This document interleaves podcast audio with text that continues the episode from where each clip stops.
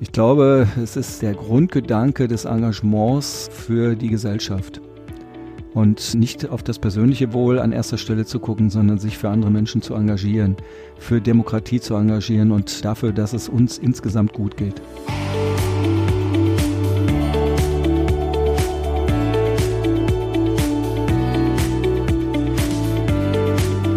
Hallo zusammen und herzlich willkommen zu einem Podcast des Ratsgymnasiums Wiedenbrück. Wir sind Schülerinnen und Schüler der Klasse 7b und freuen uns darauf, mit dieser Folge den Landtagspräsidenten des Landtags NRW, Herrn Cooper, näher kennenzulernen. Politikunterricht ist eben mehr als bloßes Buch aufschlagen und Politiker sein mehr als Reden im Landtag schwingen. Frau Linzel, die einigen vielleicht durch ihren Podcast Die Leichtigkeit der Kunst und Hör mal, bekannt ist, steht uns dabei zur Seite.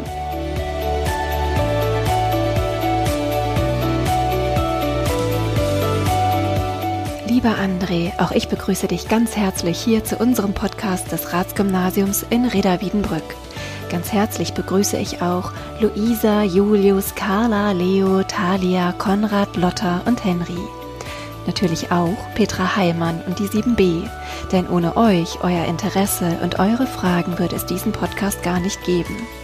Danke für euer Vertrauen. Ich freue mich wirklich sehr auf dieses Gespräch. Sehr geehrter Herr Cooper, liebe Frau Linzel, danke, dass Sie sich für uns Zeit nehmen. Für uns ist es ja das erste Mal, dass wir einen Podcast machen. Natürlich sind wir gespannt. Wie sieht es denn bei Ihnen aus, Herr Cooper? Ja, also ich freue mich heute hier zu sein und ich habe noch keinen Podcast gemacht und von daher bin ich ganz gespannt drauf und freue mich. Ich finde es eine super tolle Idee und ich höre nur bei mir im Freundes- und Bekanntenkreis, dass Podcasts mehr denn je umwog sind. In unserem ersten Fragenblock sind wir ganz gespannt, was wir über die Aufgaben und Regeln des Landtags und des Landtagspräsidenten erfahren werden. Und wir sind neugierig, wie es auch hinter den bzw. deinen persönlichen Kulissen ausschaut. Liebe Luisa und lieber Julius, danke, dass ihr nun gemeinsam mit André Cooper den ersten Schritt wagt und mit euren Fragen das Gespräch startet. Wir haben natürlich im Politikunterricht über die Aufgabe des Landtags gesprochen. Aber was genau macht eigentlich der Landtagspräsident? Also der Landtagspräsident wird aus der Mitte der Abgeordneten herausgewählt. Das heißt also, ich bin ein ganz normaler Abgeordneter, der seinen Wahlkreis, in diesem Falle diesen Wahlkreis hier gewonnen hat. Und in der ersten, der konstituierenden Sitzung wird der Landtagspräsident in geheimer Wahl ohne Aussprache gewählt. Und das ist jetzt in diesem Jahr wieder am 1. Juni nach der Wahl passiert. Und ich bin dort zum Präsidenten des Landtags gewählt worden. Und der Präsident hat verschiedene Aufgaben. Eine Aufgabe, und da wird er häufig wahrgenommen, ist die Sitzungsleitung im Vollplenum, also im Plenarsaal im Landtag. Eine zweite Aufgabe ist es, Chef der Landtagsverwaltung zu sein. Und das sind in meinem Falle so gut 320, 325 Mitarbeiterinnen und Mitarbeiter.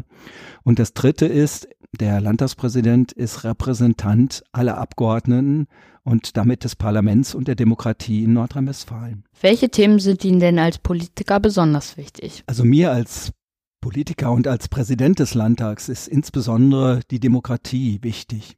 Also ich möchte sehr viele Demokratiekontakte zu jungen Menschen wie euch aufbauen und dafür haben wir verschiedene Formate auf den Weg gebracht. Das sind mittlerweile schon acht oder neun unterschiedliche Formate. Eins ist, Präsidium macht Schule. Das heißt, der Präsident oder die Vizepräsidenten kommen in eine Schule und diskutieren dort mit 50, 100, 200 Schülerinnen und Schülern frei über alles das, was sie interessiert. Es gibt kein Tabu. Alles ist fragbar. Das ist zum Beispiel eines der Dinge, die mir wichtig sind. Also Demokratiekontakte herzustellen, denn die Demokratie ist keinesfalls so selbstverständlich, wie viele das glauben. Es ist aber eine ganz, ganz wertvolle Errungenschaft. Und damit sie auch in Zukunft gesichert bleibt, brauchen wir insbesondere euch, die jungen Menschen bei uns im Land, die sich dafür engagieren. Und Sie sind ja Landtagspräsident. Bekommt man dann eigentlich Regeln vorgegeben, wie man sich zu verhalten hat? Also erstmal ist es so, dass wir uns als Abgeordnete im Parlament Spielregeln geben. Wir nennen die Geschäftsordnung. In der Geschäftsordnung ist geregelt, wie man einen Antrag stellt, wie ein Gesetz in den Landtag hineinkommt und wie man Ideen und Anregungen dort hineinbekommt. Dort ist aber beispielsweise auch der Umgang miteinander geregelt und wir sprechen darüber. Beispielsweise, wie die Redezeiten im Parlament sind und aber auch, dass wenn ich rede und spreche dort als Abgeordneter, dass ich mich an diese Spielregeln halte und nicht andere Abgeordnete beleidige oder nationalsozialistischen völkischen Sprachgebrauch benutze.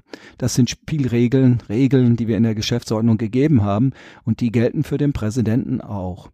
Eine ganz wichtige Regel und ein ganz wichtiger Unterschied zu den Abgeordneten ist es, dass der Präsident und die Vizepräsidentin und Vizepräsidenten, dass die überparteiliche Repräsentanten des Parlamentes und der Demokratie sind. Das heißt, wenn ich irgendwie wohin komme, dann steht nicht meine Partei, der ich zugehörig bin, im Vordergrund, sondern mir geht es darum, Werbung für Demokratie, Begeisterung für Demokratie auszulösen und überparteilich alle Kolleginnen und Kollegen dann in dieser Runde zu vertreten. Gab es auch schon Situationen im Landtag, wo du an die Grenzen der Demokratie gestoßen bist? Es ist so, wie ich eben gesagt hatte, das Präsidium ist im Parlament so etwas wie der Schiedsrichter im Fußball. Das heißt, wir haben ein ähnliches Instrumentarium wie beim Fußball. Wir haben gelbe Karten, das ist also die Rüge oder die Ermahnung oder der Ordnungsruf und wir haben die rote Karten. Und da ist es allerdings so, dass diese Schiedsrichterfunktion im Parlament mehr denn je immer mehr gefragt worden ist. In der vorvorletzten Legislaturperiode, die immer fünf Jahre Wahlperiode meint, musste das Präsidium insgesamt neunmal eine gelbe Karte ziehen. In der vorletzten Legislaturperiode waren es zwölfmal und jetzt in der letzten, die quasi im April, Mai ausgelaufen ist, da waren es schon über 113 gelbe Karten. Das heißt, es ist immer mehr Einsatz nötig. Das heißt, wenn irgendwie eine Kollegin oder ein Kollege sich gegenseitig beleidigen oder eben diesen entsprechenden Sprachgebrauch, strafrechtlich relevante Dinge sagen, dann müssen wir mit gelben Karten oder roten Karten an. Also ja, es ist mehr Einsatz nötig. Magst du uns ein Beispiel verraten? Ja, es hat beispielsweise mal im Zuge einer heftigen Debatte von der einen Seite zur anderen Seite, ich lasse mal die Parteien jetzt weg, hat der eine Kollege den anderen Kollegen mit Du Heuchler bezeichnet. Das ist eine Beleidigung, das geht nicht. Worauf dann der andere Kollege zurückgerufen hat, das muss ich mir von dir Nazi nicht sagen lassen. Also beide Formulierungen gehen nicht, entsprechen nicht der Würde des Hauses und sind dann mit dem Ordnungsruf dann auch geahndet worden. Haben Sie eigentlich einen Bodyguard? Also ich habe keinen Bodyguard an der Stelle. Der Ministerpräsident und der Innenminister haben einen solchen, wie wir es nennen, Personenschutz. Beim Landtagspräsidenten ist das Gott sei Dank nicht nötig. Immer dann, wenn es konkrete Bedrohungsszenarien gibt, also wenn wir konkret im Leben gefährdet sind, dann gibt es solch einen Personenschutz außerhalb der beiden, die ich eben genannt habe. Und Gott sei Dank ist das nicht nötig. Bist du schon häufiger damit konfrontiert worden, dass du dir einen Personenschutz errufen musstest? Nein, bislang ist das nicht der Fall. Es gibt natürlich Mails, die wir bekommen oder auch Briefe mit beleidigenden Inhalt oder auch mal Bedrohungen. Aber Gott sei Dank ist dem nie etwas gefolgt. Und ich bin auch froh, weil das ist ja nicht nur schön, wenn man von morgens bis abends egal ob im Dienst oder in der Freizeit, ob im Urlaub oder sonst wo, wenn man da jemanden an seiner Seite hat. Ich meine, wir alle wollen uns ja auch einfach vielleicht privat mal mit der Frau, also mit meiner Frau Monika möchte ich mich ja gerne auch mal einfach nur so unter vier Augen unterhalten. Und wenn immer und stets Menschen drumherum sind, ist das auch nicht unbedingt erstrebenswert. Es gibt Menschen, die diesen Personenschutz im Sinne der Wichtigkeit sehen.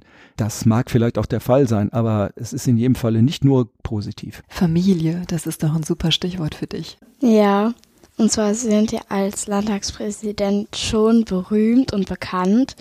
Wie findet Ihre Familie das eigentlich? Also meine Familie hat gelernt, damit umzugehen, weil ich jetzt seit fünf Jahren Präsident des Landtags bin und vorher Abgeordneter und davor 15 Jahre lang Bürgermeister hier der Nachbarstadt Riedberg im Kreis Gütersloh war. Von daher, meine Kinder sind im Bürgermeisteramt quasi aufgewachsen. Meine Frau unterstützt und begleitet mich rein ehrenamtlich in dieser ganzen Zeit. Also wir als Familie sind das gewohnt über all die Jahre. Und ich sag mal so, wenn man das nicht möchte, dann ist man, glaube ich, nicht der Richtige an der richtigen Stelle. Wie ich das immer sage, man muss Menschen mögen und man muss einfach sich für Menschen einsetzen wollen, sonst ist dieses Berufsbild nicht das Richtige. Und von daher freut man sich auch, wenn man an der einen oder anderen Stelle angesprochen wird. Als Sie sich entschlossen haben, in die Politik zu gehen, wie fanden Ihre Eltern das? Waren Sie eher stolz oder skeptisch? Also zunächst mal war das recht unspektakulär, weil ich mich in der Schülerzeit habe erstmals engagiert.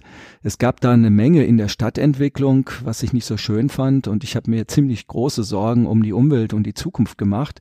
Wir haben damals gesagt, wir engagieren uns für den Umweltschutz. Heute würde man sagen, wir engagieren uns für Klimaschutz. Und wir haben damals eine Vielzahl von Projekten rein praktischer Art gemacht, sind samstags gemeinsam dann beispielsweise in den Feuchtwiesen gewesen und haben dort Kopfweiden geschnitten.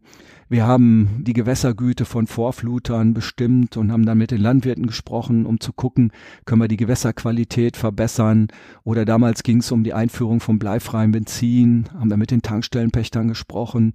Oder beispielsweise haben Werbung in verschiedenen Geschäften gemacht, lieber Mehrweg statt Einweg zu kaufen. Und es war ständig irgendwas in der Form. Und so habe ich mich dann damals erstmals in der Jungen Union engagiert und wir haben dann der CDU nicht immer Freude bereitet, aber das gehört, denke ich, auch dazu. Und wir haben damals in der Jungen Unionzeit auch noch ein Abfallkonzept entwickelt. Zu dem Zeitpunkt ging Abfall nur in eine Restmülltonne. Und wir haben ein Konzept entwickelt auf Kreisebene, wo wir gesagt haben, da sind doch Wertstoffe drin, das muss getrennt werden. Damals haben uns alle verschrien, weil man gesagt hat, ist nie bezahlbar, völlige Utopie. Heute ist es selbstverständlich. Das war die JU-Zeit. Und dann kam bei mir auch Schule, Ausbildung und dann weiterführende Schule, Abendgymnasiumsbesuch, um das Abitur zu kriegen. Und dann ist Politik bei mir eigentlich aus dem Kopf herausgegangen. Und erst als ich dann später mal angesprochen worden bin, Bürgermeister zu werden, war es wieder eins. Und ich glaube, unterm Strich sind Eltern dann auch stolz. Sie haben ja auch zwei Söhne. Ja. Ist es Ihnen, als Sie früher Bürgermeister waren, nicht vielleicht auch manchmal peinlich gewesen, wenn Sie auf Ihren Vater angesprochen wurden? Also ich glaube ja, man müsste das die beiden fragen, die sind ja beide jetzt schon erwachsen. Aber das ist nicht immer nur schön. Wir haben auch Tage erlebt, wo der Jüngere wiedergekommen ist und in der Schule ein Debakel erlebt hat. Also nach dem Motto, ja, du bist ja der Juniorbürgermeister, bild dir bloß nichts drauf ein oder im Zusammenhang mit einer unbeliebten Entscheidung bei uns in der Stadt wurde er dann gemobbt im Unterricht. Das ist natürlich dann gar nicht schön. Ne? Es hat alles seine schöne und auch seine weniger schöne Seite. Und eins muss man auch sehen, ich bin ja im Prinzip Tag und Nacht und auch am Wochenende im Einsatz gewesen. Das heißt, als Vater habe ich häufig gefehlt und war ich nicht da und nicht für sie ansprechbar. Ne? Also die Begeisterung der beiden war früher, glaube ich, nicht so hoch. Du bist 15 Jahre Bürgermeister gewesen, jetzt seit zehn Jahren im Landtag. Kannst du dir vorstellen, dass die Erfahrungen, die deine Kinder gemacht haben, der Schlüssel waren, dass du dich nun so aktiv für Politik und Demokratie in den Schulen einsetzt? Über die Frage habe ich bis jetzt noch nicht nachgedacht. Also meine Grundüberzeugung ist die, dass Demokratie nicht so selbstverständlich ist, wie wir das meinen. Und da gibt es viele Beispiele in der Welt, die das auch belegen. Und wenn man die letzten Jahre gesehen hat und jetzt gerade aktuell den Krieg in der Ukraine, wo die Menschen um Freiheit und Frieden kämpfen, dann glaube ich, wird das dadurch auch nochmal bestätigt. Aber es mag im Hinterkopf sein, ohne dass ich es gewusst habe, dass es aus dem Bauch heraus so ist. In letzter Zeit hat man häufig davon gehört, wie schwierig es ist, als Politiker noch Zeit für die Familie zu haben. Wie haben Sie das gemacht? Also das ist eine Gratwanderung. Bei mir ist es ja so, dass beide Söhne jetzt erwachsen sind, nicht mehr zu Hause leben. Da ist es etwas einfacher. Aber früher war es schon sehr kompliziert. Und in der Theorie sagt man immer, man muss das, man muss die Zeit haben. Aber wenn es mal wieder einen Blitzeinschlag an der einen oder anderen Stelle gibt und gleichzeitig aber auch einer der Söhne ein Problem hatte, dann ist das ein Problem, was man nicht lösen kann. Heute versuche ich immer wieder, zumindest durch System, darauf zu achten. Ich bin ja innerhalb der Woche sehr viel unterwegs, aber auch am Wochenende. Freitags, Samstags, Sonntags sind Veranstaltungen, wo ich sprechen muss, das Land repräsentieren muss und ich versuche es zumindest so zu machen, dass entweder der Samstag oder der Sonntag dann frei bleibt. Aber das gelingt nicht immer. Also wer so einen Job übernimmt, der muss wissen, dass er auch ziemlich viel opfert.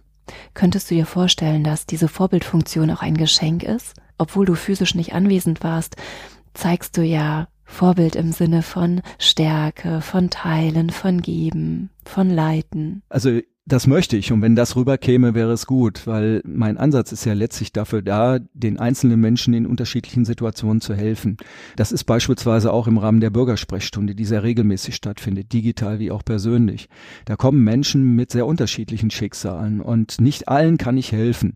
Aber wenn ich an der einen oder anderen Stelle eingreifen kann, Aufmerksamkeit erwecken kann und eine kleine Änderung irgendwo in einer gesetzlichen Vorschrift erfolgt und das Problem beseitigt wird, dann ist das etwas, was natürlich auf beiden beiden Seiten Erfolg macht. Und ein Stück weit ja. Also Politiker sollten auch Vorbild sein. Sie sind ja Politiker. Müssen Sie denn manchmal auf Dinge verzichten? Ja, ich verzichte immer wieder, aber das gehört dazu und das sollte selbstverständlich sein. Es sind ganz harmlose Dinge wie, dass der Arbeitsalltag häufig nicht steuerbar ist und immer wieder spontan auch Dinge dazwischenkommen, so dass es vielleicht mal nicht möglich ist, das geübte normale Mittagessen einzunehmen, sondern dass man bis abends eben nichts zu essen hatte. Das kann alles sein. Also man gibt viel Freizeit, man gibt viel Energie, aber ich glaube, man bekommt das auch zurückgespiegelt. Also ich zumindest muss sagen, dass das Positive, das Negative überwiegt. Was machen Sie denn als Ausgleich zum Beruf? Also ich versuche, mich körperlich fit zu halten und ich stehe normalerweise morgens so zwischen halb und viertel vor sechs auf. Und wenn ich in Düsseldorf bin, gehe ich dann raus zum Joggen. Also das morgendliche Jogging ist für mich ganz, ganz wichtig. Es ist auch Stressabbau und dann laufe ich über die Rheinbrücke und dann am Rheinufer entlang bis zur nächsten Brücke und wieder zurück. Das sind dann fünf Kilometer und es gibt eine Variante noch, Ab und zu laufe ich mit dem Dekan der Sporthochschule. Dienstags ist das meist. Und dann laufen wir noch eine kleine Schleife mehr. Dann sind es siebeneinhalb Kilometer. Und das ist ein Stück weit körperlicher Ausgleich. Und dann, wenn wir mal Ferien und Urlaub haben, dann ist es meiner Frau Monika und mir ganz wichtig, dass wir das möglichst zusammen machen. Und dann ist es meist das Schwimmen. Dann schwimmen wir so einen Kilometer oder 1,2, 1,3 Kilometer zusammen jeden Morgen. Und das ist ein schöner Ausgleich und das mache ich auch unwahrscheinlich gerne. Es macht den Kopf frei. Und jetzt mal unter uns. Freust du dich auf den Dienstagmorgen mit dem Dekan der Sporthochschule? Oder ist das eher Überwindung? Nee, da freue ich mich drauf, weil da muss ich ehrlich sagen, da geht das Laufen vom Kopf her völlig in den Hintergrund. Von der ersten bis zur letzten Minute unterhalten wir uns und von daher, das ist total schön. Wir bedanken uns ganz herzlich bei Luisa und Julius. Ihr habt wirklich ganz tolle Fragen gestellt. Danke euch für die tollen Fragen. Danke. Gern geschehen. Und nun heißen wir Carla und Leo willkommen. Ganz gespannt sind wir schon auf eure Fragen. Also los, das Mikro gehört euch. Warum haben Sie sich entschieden, Politiker zu werden? Im Prinzip war es so, dass die erste Frage, die ich mir gestellt habe, gar nicht in Richtung der Politik ging, sondern ich wollte also gar nicht gezielt Politiker werden, sondern es ist zur Schülerzeit etwa in eurem Alter gewesen. Da haben wir im Politikunterricht auch viel darüber gesprochen und ich habe mir selber die Frage gestellt, wie soll dein Leben ausgehen? Es gibt ja zwei Möglichkeiten. Entweder wir schimpfen jeden Tag auf das, was die in der Politik machen und lehnen uns zurück. Das ist die bequeme Variante oder die andere Variante. Wir sehen Defizite oder wir schimpfen auch über Politik und versuchen selber mitzugestalten. Das ist die anstrengende Variante. Denn Demokratie heißt dicke Bretter bohren. Und ich für mich habe damals entschieden, nee, du bringst dich ein, eben auch aus Sorge um die Umwelt. Und heute würden wir sagen, mehr für Klimaschutz tun. Und äh, da habe ich mir dann überlegt, ja, du möchtest dich engagieren und an der Stelle eben in meinem Falle im Bereich der CDU engagieren, um dort diese entsprechenden Gedanken in Breite zu bringen. Wir haben dann verschiedenste Umweltprojekte gemacht und das war so mein Einstieg. Dann kam aber weiterführende Schule und Studium und alles mögliche und ich war erstmal aus der Politik wieder raus. War Politik Ihr Lieblingsfach in der Schule? Ja, Sozialwissenschaften hieß das damals bei uns, war mein Lieblingsfach, das muss ich schon sagen, ja. Sie haben uns verraten, dass Sie während der Schulzeit in die Politik gegangen sind, um aktiv etwas für den Umweltschutz zu tun. Nach der Schulzeit ist ihr politisches Engagement erstmal wieder ruhiger geworden. Was geschah nach der Schulzeit und wie fanden Sie zurück in die Politik? Ich muss vielleicht zunächst mal diesen Begriff der Schulzeit erklären, weil ich zunächst einmal die Realschule besucht habe und einen Realschulabschluss gemacht. Und danach habe ich eine duale Berufsausbildung absolviert, den entsprechenden Berufsabschluss gemacht und im Anschluss dann parallel zur täglichen Arbeitszeit berufsbegleitend drei Jahre das Abendgymnasium in Lippstadt besucht. Das heißt, über Tag gearbeitet und abends dann von 18 bis 21 Uhr drei Jahre gearbeitet, sozusagen für die Schulbildung und somit auf dem zweiten Bildungsweg das Abitur gemacht. Direkt im Anschluss daran bin ich zur Marine gekommen, habe also meinen Grundwehrdienst abgeleistet und dann im Anschluss daran das Studium der Verwaltungswissenschaften. Und im späteren Verlauf habe ich dann noch ein duales Studium der Wirtschaftswissenschaften gemacht und am Studieninstitut in Bielefeld das Fachlehrer Diplom Pädagogik. Das alles zeigt, dass eigentlich mein Arbeitstag von morgens bis nachts zu war und das war die Zeit, wo ich mich dann politisch nicht engagieren konnte. Und später dann bin ich hauptamtlicher Dozent am Studieninstitut für den Fachbereich Betriebswirtschaft in Bielefeld gewesen, als eines Tages meine Frau anrief und sagte, der Bürgermeister habe angerufen und abends um fünf sollten wir vor Ort sein, beide gemeinsam. Und dann kam der damalige Bürgermeister mit dem Fraktionsvorsitzenden und ja, dann haben sie gesagt, sie hätten sich überlegt, ich solle Bürgermeister werden.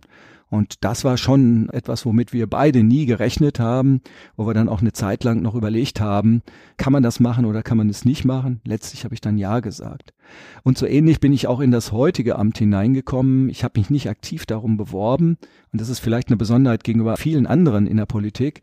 Auch da bin ich vom damaligen Fraktionsvorsitzenden Armin Laschet gefragt worden, ob ich bereit wäre, dieses Amt auszuüben. Und dann hat die Fraktion entsprechend das mit Mehrheit beschlossen und es wurde der Vorschlag gemacht und die Kolleginnen und Kollegen im Landtag haben mir mit ganz, ganz überwiegendem ja, Stimmen doch ihr Vertrauen ausgesprochen. Wie war denn die Reaktion deiner Familie? als du gefragt Also die Reaktion bist. meiner Familie, also beim ersten Mal beim Bürgermeister war es so, dass meine Frau ja direkt betroffen war und wir so zwei Wochen Zeit hatten. Und da war das eine schwere Abwägung, ja oder nein zu sagen, auch vor dem Hintergrund, als dass meine Frau gerade mit schwerer Erkrankung aus Bielefeld-Gilead zurückgekehrt war. Sie hat einen Schlaganfall mit einer Hirnblutung und die Ärzte hatten gesagt, fangen Sie ein neues Leben an. Und das haben sie bestimmt nicht gemeint. Und deshalb war es bei mir so, ja, das hatte mich zwar interessiert, aber ich sah eigentlich die Verantwortung gegenüber meiner Frau und, und hatte dann am Tag der Entscheidung noch gesagt, erst, nee, ich mache ich nicht. Und ich kam mittags wieder, wo wir entscheiden mussten und sie kam auf mich zu und sagte, ich habe nochmal mit den Ärzten gesprochen, mach das mal.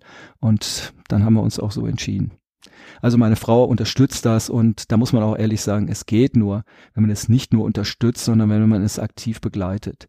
Das Leben ist ein anderes. Man hat nicht wirklich mehr Freizeit und das muss man gemeinsam tragen. Und meine Frau macht das, sie engagiert sich, sie bringt sich ehrenamtlich mit ein und hilft mir im tagtäglichen, wo sie nur kann. Wem würden Sie denn empfehlen, Politiker zu werden? Welche Fähigkeiten und Eigenschaften sollte man denn besitzen? Also ich weiß nicht, ob alle gleich Politikerinnen oder Politiker werden sollten. Das Wichtigste ist erstmal, dass ich überhaupt positive Trendstimmung in Richtung Demokratie habe und dass ich bereit bin, mich für Demokratie zu engagieren. Also unsere Demokratie, die lebt nicht davon, dass da jetzt 200 Politiker im Landtag und vielleicht ein paar tausend in den Kommunen sagen, Demokratie ist toll, sondern wir brauchen eine breite Akzeptanz für Demokratie Demokratie in der Gesellschaft. Ist es Ihnen deswegen so wichtig, Schülerformate anzubieten? Ja, Demokratie ist nicht so selbstverständlich, wie viele von uns das meinen und deshalb braucht es auch in Zukunft junge Demokratinnen und junge Demokraten, die sich A gut informieren, B bereit sind, Freizeit zu investieren und sich einzubringen, mitzudiskutieren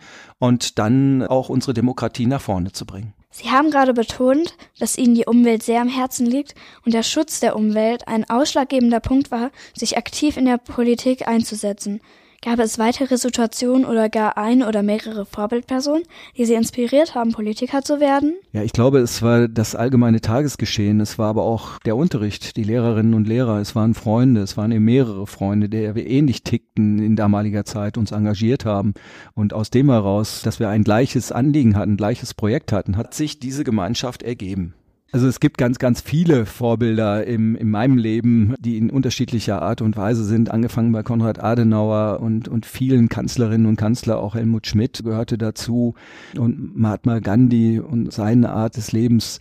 Also da gab es viele Vorbilder an der Stelle. Und welche Gemeinsamkeiten haben die Vorbilder? Ich glaube, es ist der Grundgedanke des Engagements für die Gesellschaft und nicht auf das persönliche Wohl an erster Stelle zu gucken, sondern sich für andere Menschen zu engagieren, für Demokratie zu engagieren und dafür, dass es uns insgesamt gut geht. Und vielleicht auch ein Stück weit die christliche Lehre. Ich bin Katholik und von daher auch christlich geprägt. Und was ist, wenn eine ihrer Ideen mal nicht umgesetzt wird? Dann ist man natürlich innerlich betrübt oder nicht, nicht erfreut darüber, aber genau das gehört zur Politik dazu. Es gibt diesen Spruch, Politik machen heißt dicke Bretter bohren. Und das ist ganz wichtig, gerade in einer Demokratie. Das heißt, ich habe eine Idee, glaube, dass sie gut ist, dann setze ich mich dafür ein, aber ich muss dann mit Freunden, Bekannten, mit anderen Politikern und Politikern darüber reden, ob wir gemeinsam diese Idee gut finden können, was dafür spricht, was dagegen spricht. Das ist ist gerade der Wert der Demokratie. Und wenn wir alle gemeinsam dieser Meinung sind oder mehrheitlich dieser Meinung sind, wird das Ganze umgesetzt. Aber das ist das Wichtigste in einer Demokratie, dass man nicht glauben kann, hier komme ich mit einer Idee, hoppla hopp, und die muss dann umgesetzt werden. Und wenn das nicht der Fall ist, dann ist die Demokratie blöde. So läuft's nicht. Haben Sie schon mal eine nicht so schöne Situation erlebt, wie zum Beispiel Bedrohung? Ja, wir haben unterschiedliche Situationen erlebt und ich mache da mal drei Beispiele aus der jüngeren Vergangenheit im Landtag. Es hat eine Aktion von Extinction Rebellion gegeben im Landtag, die sich beispielsweise am Gelände angeklebt haben, um Protest auszuüben. Oder wir haben eine andere Geschichte gehabt. Wir hatten eine Besuchergruppe gehabt von Bergleuten zu einem Tagesordnungspunkt, wo es um die Schließung der letzten Kohlegrube ging und die Diskussion verlief wohl nicht so, wie unsere Gäste erwartet haben. Und zum Schluss sind sie immer mehr sauer geworden und haben angefangen, mit Füßen und Händen dann gegen die Scheiben zu treten und gegen die Türen. Das war eine echte Bedrohungssituation. Und von der Besuchertribüne aus haben sie dann versucht, auf die Kolleginnen und Kollegen Abgeordneten dann mit Drohgebärden einzugehen. Das war etwas, äh, was schon eine echte Herausforderung war. Im Nachhinein sind sie dann auch gegangen, friedlich. Oder im letzten Jahr gab es nochmal eine Aktion von Extinction Rebellion wo sie einen großen Wohnwagen auf dem Vorplatz des Landtags hochgefahren haben bis an das Landtagsvordach und von dort aus sind sie auf das Dach und auf den Landtag geklettert und haben sich dann dahin geklebt. Andere haben Beton auf dem Vorplatz in einen Würfel gegossen und dann die Hände damit hineingenommen. Das sind Situationen der Bedrohung, die aber Gott sei Dank alle glimpflich und friedlich ausgegangen sind. Wie schaffst du das, dass du das nicht persönlich nimmst? Ich glaube nicht, dass ich da persönlich gemeint bin. Also ich beziehe es nicht auf mich, sondern wir haben eine Funktion, wir haben eine Aufgabe Aufgabe für die Gemeinschaft und hier sind wir in dieser Aufgabe für die Gemeinschaft angegriffen. Hier sind wir als Staat sozusagen oder die Demokratie ist da unter Stresstest, sage ich mal ein Stück weit. Wichtig ist es, dass man dort mit den geeigneten Maßnahmen, aber trotzdem ruhig und vernünftig, nicht mit Gegengewalt reagiert. Hast du das Gefühl, dass du aus diesen herausfordernden Situationen auch Kraft und Stärke für die Zukunft ziehen kannst? Also ich glaube, dass die Erfahrung ein Stück weit hilfreich ist. Wenn man also wie bei mir 15 Jahre lang die Erfahrung hat, als Bürgermeister in Fachausschüssen gewesen ist, im Stadtrat, dann hat man schon verschiedene Situationen erlebt und man kommt dann ins Parlament, ist ja wie in meinem Falle dann 2012 gewesen und hat dort auch auch verschiedenste Situationen und Herausforderungen in der Diskussion, in der Debatte, mal hitziger, mal weniger hitzig. Also das alles gibt ein Stück weit mehr Lebenserfahrung und vielleicht auch dann mehr Ruhe und Gelassenheit. Aber auch, dass man entsprechend innerhalb der Landtagsverwaltung, da haben wir wirklich gutes Team, dass dieses Team für solche Fälle geschult ist, dass wir gemeinsam sitzen und das vorbereiten, diese Dinge auch immer wieder durchspielen, sodass im Falle einer Bedrohung dann auch eine gewisse Routine im Hintergrund läuft, die die Ruhe und Sicherheit und Vertrauen gibt. Zum Glück haben wir hier die Möglichkeit, sehr zugewandt und aufgeschlossen gegenüber zu sitzen. Wie lautet denn eure nächste Frage? Wie würden Sie die Jugend von heute in drei Worten beschreiben? Engagiert und interessiert und aufgeschlossen. Und wo liegen da die Unterschiede zum Beispiel zu Ihrer Jugend? Also ich glaube, so viele Unterschiede gibt es gar nicht. Vielleicht sind die Ausgangs- und die Rahmenbedingungen andere. Zu unserer Zeit gab es noch kein Internet. Das heißt, wenn wir Informationen sammeln wollten und man braucht gute Informationen, um überhaupt demokratische Entscheidungen fällen zu können, dann waren wir auf die Tageszeitung, Fernseh, Rundfunk angewiesen und vielleicht noch die Büchereien, Bibliotheken. Mehr hatten wir nicht an Möglichkeiten. Heute ist natürlich das Internet mit seiner Vielfalt da. Es gibt Social Media Kanäle.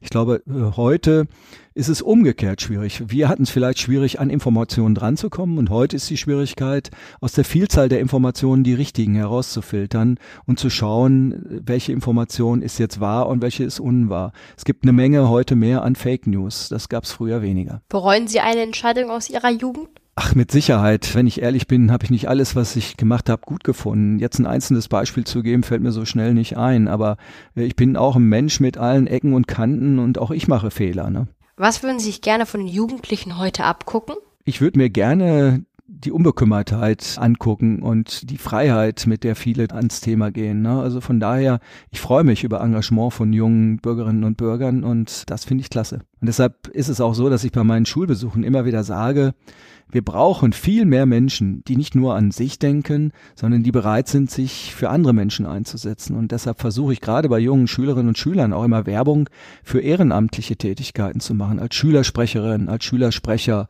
oder im Sportverein. Eben nicht nur an sich persönlich denken, sondern sich für andere zu engagieren, egal wie wo, auch im Kirchenbereich oder im, im sonstigen Vereins- und Verbandsbereich. Ne? DRK, Feuerwehr. Es wird so gerne gesagt, die gute alte Zeit. Was würdest du den heutigen Jugendlichen denn gerne aus deiner Zeit mitgeben? Also ich glaube, dass es sich lohnt, diese sprichwörtlichen dicken Bretter zu bohren. Wenn man eine gute Idee hat und wenn man einen Punkt hat, wo man meint, da geht eine Entwicklung in die falsche Richtung, dann sollte man viele, viele gute Informationen sammeln, Sachargumente sammeln und mit Beharrlichkeit am Ball bleiben. Und selbst wenn man im ersten Moment eine Niederlage bekommt, dabei bleiben, vielleicht nochmal suchen, findet man noch mehr Menschen mit ähnlichen Gedanken und immer wieder nachsetzen und immer wieder nachbohren und an einer oder anderen Stelle klappt es dann im zweiten oder im dritten Anlauf. Gibt es etwas, was Sie gerne in Ihrer Zukunft machen möchten? Also zunächst einmal ist es so, dass ich aktuell 61 Jahre bin und wenn ich mal in die Vergleichsperspektiven reinschaue, unser Innenminister Herbert Reul, der sehr agil ist, ist 70 Jahre oder wenn wir den langjährigen Bundestagspräsidenten nehmen, Wolfgang Schäuble, der wird in den nächsten Tagen 80 Jahre, also von daher hat das noch ein bisschen Zeit. Wollen wir mal schauen. Aber wenn ich ein bisschen mehr Freizeit hätte, diese Frage zu beantworten. Ich glaube, ich würde noch mehr schwimmen, ich würde noch mehr joggen, ich würde etwas mehr Zeit für meine Familie suchen und ich habe eine Vielzahl von ehrenamtlichen Funktionen und die noch etwas stärker auszubauen, wäre natürlich auch schön. Haben Sie eigentlich noch Herzensprojekte, von denen Sie uns erzählen möchten? Ja, durchaus. Neben dem, was so der Arbeitsalltag bringt, gibt es zwei Projekte, die mir übertragen sind und die sind solche Herzensprojekte. Das eine ist, dass wir in Nordrhein-Westfalen auf dem Weg sind, ein Haus der Geschichte für Nordrhein-Westfalen zu eröffnen. Wir haben die politische Steuerung bei mir im Hintergrund. Das heißt, wir haben zunächst einmal im Landtag darüber beraten und haben einen weitgehend einvernehmlichen Beschluss dazu gefasst. Und jetzt haben wir eine Stiftung dafür gegründet, haben dort ein Stiftungspräsidium, aber ich bin Vorsitzender dieses Kuratoriums. Und von daher habe ich die politische Koordination und Steuerung übernommen. Und wir hatten jetzt im letzten Jahr zum Jubiläum 75 Jahre Nordrhein-Westfalen eine erste Jubiläumsausstellung im Behrensbau in Düsseldorf am Rheinufer. Und da hoffe ich eigentlich drauf, dass wir im nächsten Jahr auch nochmal wieder eine Folge Wanderausstellung haben. Dann braucht es erst ein paar Jahre Umbauarbeiten im Behrensbau, bis wir das dann eröffnen können. Das ist das eine Herzensprojekt. Ein zweites Herzensprojekt ist ein Projekt hier in der Region Ostwestfalen-Lippe. Und zwar wird es vielen so wie mir gehen, dass wir während der Schulzeit viel über den Zweiten Weltkrieg gehört haben, über den Nationalsozialismus und die fürchterlichen Verbrechen und in dem Kontext auch viel über Konzentrationslager, also KZs gehört haben. So ging es mir auch. Aber dass beispielsweise hier im Kreis Gütersloh in Schloss Holte-Stukenburg in der Senne ein riesengroßes Stammlager Stalag 326 war, in dem während der Kriegszeit über 330.000 sowjetische Kriegsgefangene waren, von denen bis zu 65.000 gestorben oder umgebracht worden sind und etwa ein Kilometer in der Nähe dieses Lagers in Massenreihengräbern beerdigt worden sind. Und hier wollen wir jetzt eine Gedenkstätte errichten.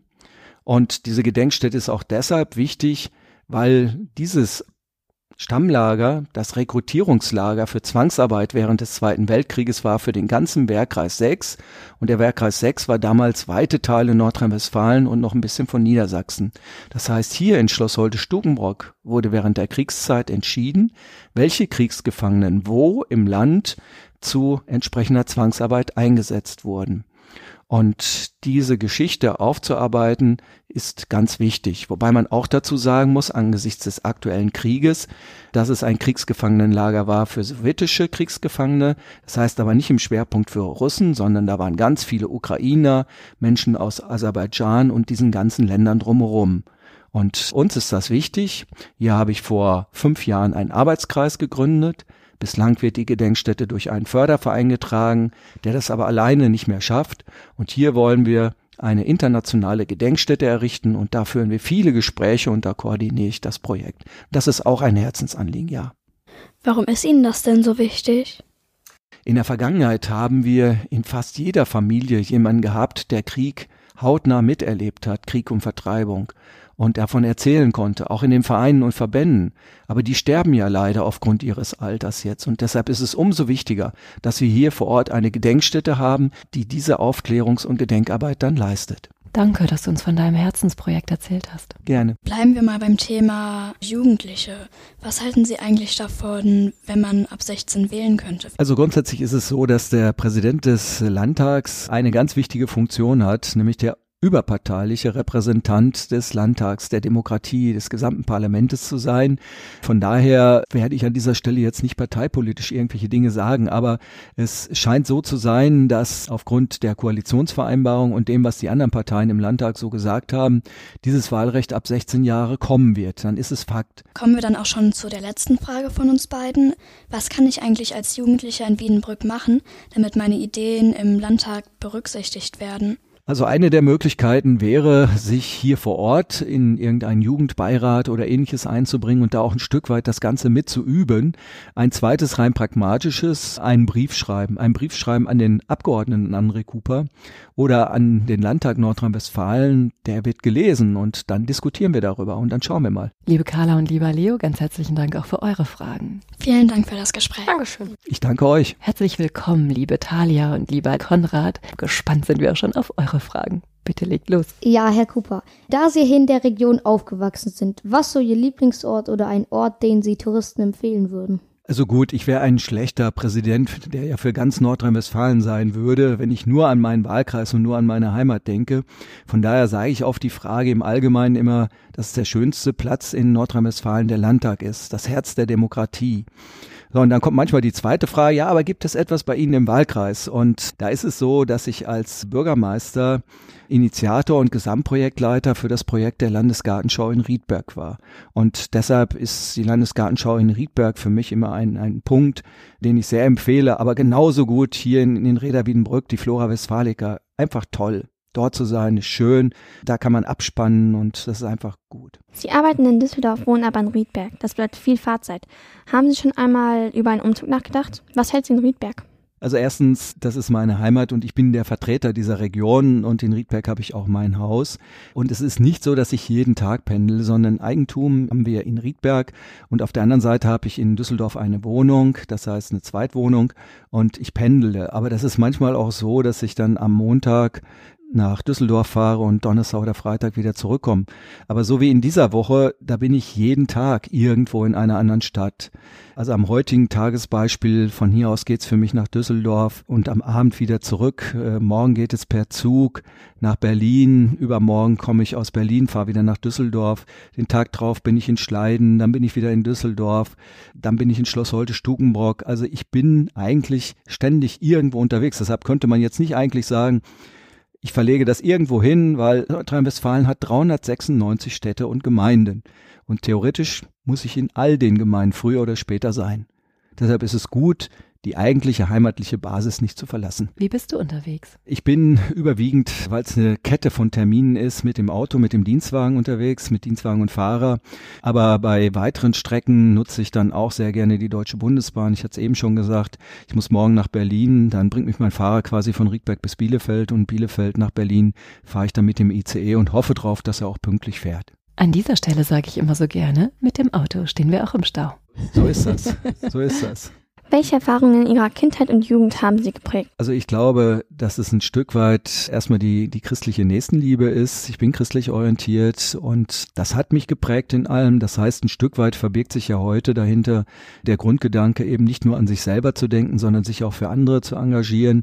Und das machen wir in vielfältiger Weise, meine Frau und ich. Zum Beispiel? Zum Beispiel, in, indem wir in Krisen und Notfällen unterstützen, auch mal mit dem einzelnen Euro und Cent. Zum Beispiel aber auch dadurch, dass ich in meiner Bürgersprechstunde immer wieder Menschen habe, die in Notsituationen geraten sind und denen wir dann versuchen zu helfen durch unsere Arbeit, wie auch immer. Das sind unterschiedliche Beispiele. Wenn wir schon bei Ihrer Kindheit sind, haben Sie sich schon in der Schule engagiert? In der Schule engagiert, muss ich ehrlich sagen, glaube ich nicht. Zu dem damaligen Zeitpunkt nicht, weil ich mich dann in meiner Freizeit engagiert hatte. Wo lagen denn Ihre Schwächen und Stärken in der Schule? Ach, ich glaube, ich war ein, ein durchschnittlich bis guter Schüler und da gab es keine wirklichen Stärken und Schwächen. Also, was mich genervt hat, war, ich bin jemand, der nicht unbedingt Großraum schreibt und ich habe Klausuren wiederbekommen, die nicht benotet werden konnten, weil ich zu klein geschrieben hätte und die Lehrerin meinte, das sei nur mit der Lupe zu lesen. Das ist typisch für mich, diese kleine Schrift gemacht. Das hat mich genervt. An der Stelle ist aber auch nur einmal passiert und dann habe ich mich bemüht, etwas größer zu schreiben. Ansonsten äh, habe ich unwahrscheinlich gerne Sozialwissenschaften und diese Themen gemacht und etwas weniger Physik und Mathe gerne, aber nicht jetzt wirklich extrem. Die Politik von heute beeinflusst unsere Zukunft. Welche Themen sind Ihnen besonders wichtig? Also das Thema Nachhaltigkeit, Klimaschutz ist ein Thema, was für uns alle ganz wichtig ist. Ne? Aber auch das Thema Sicherung der Arbeitsplätze. All dieses funktioniert nur, wenn wir weiterhin gute Arbeitsplätze haben und Menschen von dieser Arbeit auch leben können. Das sind ganz wichtige Themen. Aber alles um Umwelt und Klima ist natürlich im Moment in einem besonderen Fokus. Und aktuell natürlich all die Themen um die Energieversorgung. Das heißt, darüber debattieren und diskutieren wir im Landtag auch gerade sehr intensiv, weil natürlich jetzt die Energiekrise da ist und wir in irgendeiner Form regeln müssen, dass auch weiterhin Gas beispielsweise und Strom da sind und dass Gas und Strom auch für die Menschen bezahlbar bleibt. Und wir erleben derzeit die sogenannte Inflation. Das heißt, Lebensmittel beispielsweise werden immer teurer.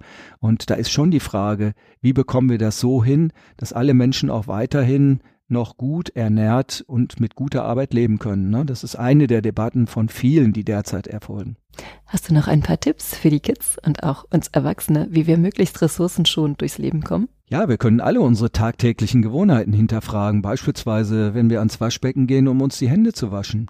Wir haben heute fast alle Einhebelmischgarnituren. Das heißt, wir können uns mit warmem Wasser die Hände waschen oder mit kaltem Wasser die Hände waschen. Ist ein kleines Beispiel. Wenn wir kaltes Wasser nehmen, braucht es nicht erwärmt werden. Ne?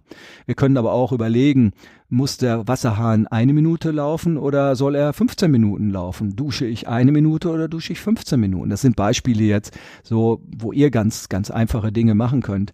Aber das gilt auch im Großen. Muss ich alle Zimmer in der Wohnung auf 23 Grad heizen oder reichen nicht auch 19 Grad?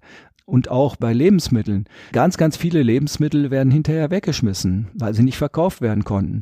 Dafür gibt es heute Geschäfte, in denen man einkaufen kann und solche Dinge, die um das Haltbarkeitsdatum herum sind, gekauft werden, dass ich die dann vielleicht nicht wegschmeiße und sage, i, geht, bäh und, und ähnliches. Ne? Licht ausschalten ist auch ein Thema. Gucken, habe ich überall Energiesparbieren oder habe ich LEDs statt der früheren Lampen. Das sind alles Dinge, wo ich im tagtäglichen natürlich Einfluss nehmen kann. Selber auch überlege, kann ich zu Fuß gehen, kann ich mit dem Fahrrad fahren statt mit dem Auto. Da, wo das geht, gerne. Herzlichen Dank für deine Tipps zum Thema Umweltschutz. Ganz gespannt sind wir nun, wie es zukünftig weitergeht. Wir haben uns gefragt, ab welchem Alter Politiker in Rente gehen bzw. dürfen. Also generell ist es so, und das muss man sich ganz deutlich machen, gerade wenn man in jungen Jahren vielleicht überlegt, ich könnte Politikerin werden oder ich will Politikerin werden. Alle Politikerinnen und Politiker haben erstmal nur, wie ich es nenne, einen befristeten Arbeitsvertrag. Sie sind immer nur für eine Wahlperiode, die im Idealfall in unserem Falle fünf Jahre ist, gewählt.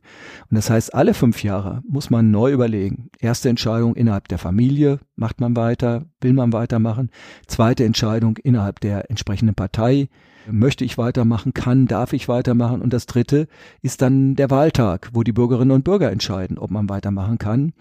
Und man muss sich ganz klar vor Augen führen, nichts ist selbstverständlich und nichts ist an der Stelle Gott gegeben. Von daher gibt es auch viele Kolleginnen und Kollegen, die glauben, einmal in den Landtag hineingewählt, würden sie dafür immer und ewig bleiben. Das ist nicht so. Deshalb muss man sich immer vor Augen führen und auch mit gewisser Demut das Ganze sehen.